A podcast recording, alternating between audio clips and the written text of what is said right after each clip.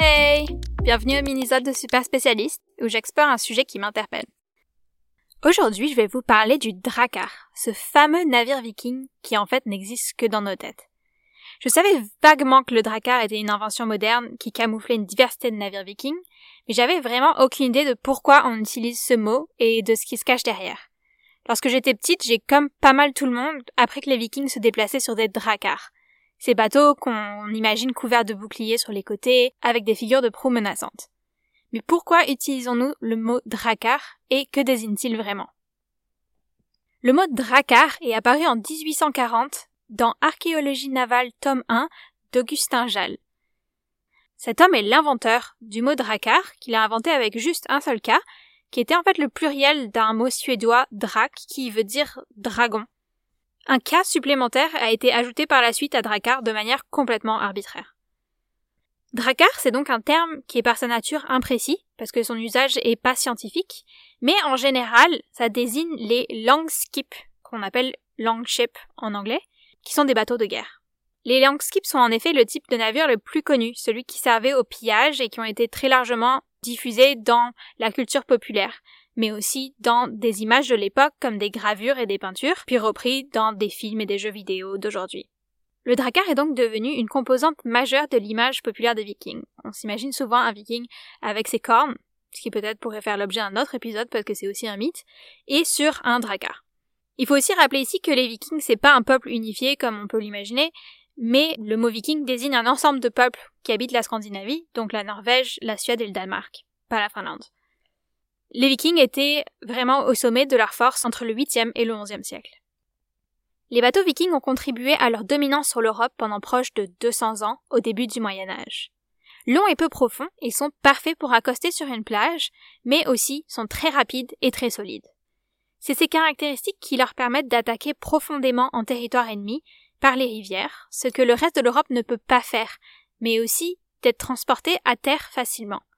C'est sur ces mêmes navires que les Vikings atteindront le Groenland puis le Canada à Terre-Neuve. Le fond du bateau est fait d'une planche de bois provenant du même arbre de bout à bout, à la manière d'une pirogue.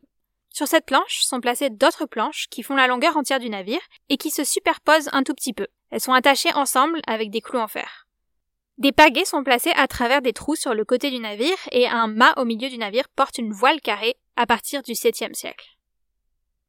Le longship viking pouvait transporter jusqu'à 100 hommes à la fois. Le bateau viking est aussi quasiment symétrique en avant et en arrière, ce qui lui permet de se déplacer indifféremment en avant et en arrière. Les arbres utilisés pour la construction des dracars ou des longskips sont le bois de chêne, parfois le pin ou encore le frêne.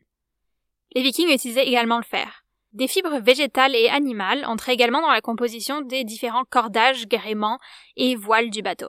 Le goudron de pin était également utilisé pour renduire la coque et la voile. Aujourd'hui, on connaît surtout les bateaux vikings à travers d'illustrations, de gravures, de runes et de tapisseries qui datent du Moyen Âge. Mais on a aussi retrouvé quelques épaves pratiquement complètement intactes. En fait, plusieurs personnes importantes et grands chefs vikings se sont fait enterrer avec leurs bateaux, et ces bateaux ont été préservés à travers le temps sous les tumulus.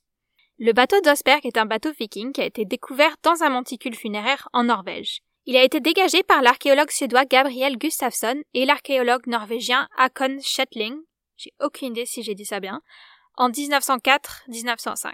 95% du bois du navire d'Osberg a survécu au temps. Le bateau et son contenu sont aujourd'hui visibles au musée des navires vikings d'Oslo. Le bateau d'Osberg est constitué de planches cloutées, presque toutes en chaîne. Il fait 22 mètres de long, 72 pieds, soit 1,5 fois la longueur d'un camion poids lourd, et 5 mètres de large, 16,5 pieds, ce qui est à peu près la grandeur d'une girafe. Son mât mesure 9 à 10 mètres, donc 29,5 à 33 pieds approximativement. Il est muni d'une voile d'à peu près 90 mètres carrés ou 970 pieds carrés, ce qui est plus de deux fois la taille de mon appartement. Le bateau d'Osberg pouvait atteindre une vitesse de 10 nœuds et accueillir jusqu'à 30 rameurs. Le bateau d'Osberg a été construit en l'an 820. Il a été d'abord utilisé dans sa fonction première pendant plusieurs années avant de servir comme sépulture. En juin 2012, des scientifiques ont reconstruit ce bateau et l'ont lancé en mer pour vérifier que le bateau pouvait bien naviguer et il a performé vraiment comme, comme il s'y attendait. Si vous avez aimé cet épisode, vous pouvez vous abonner, le partager, laisser un commentaire et une note sur Apple Podcast qui aide vraiment avec la visibilité du podcast. Vous pouvez aussi nous suivre sur les réseaux sociaux, sur Instagram et Facebook à Super Spécialiste et Twitter à SuperSpecPod1. Je posterai des photos en lien avec l'épisode sur le compte Instagram.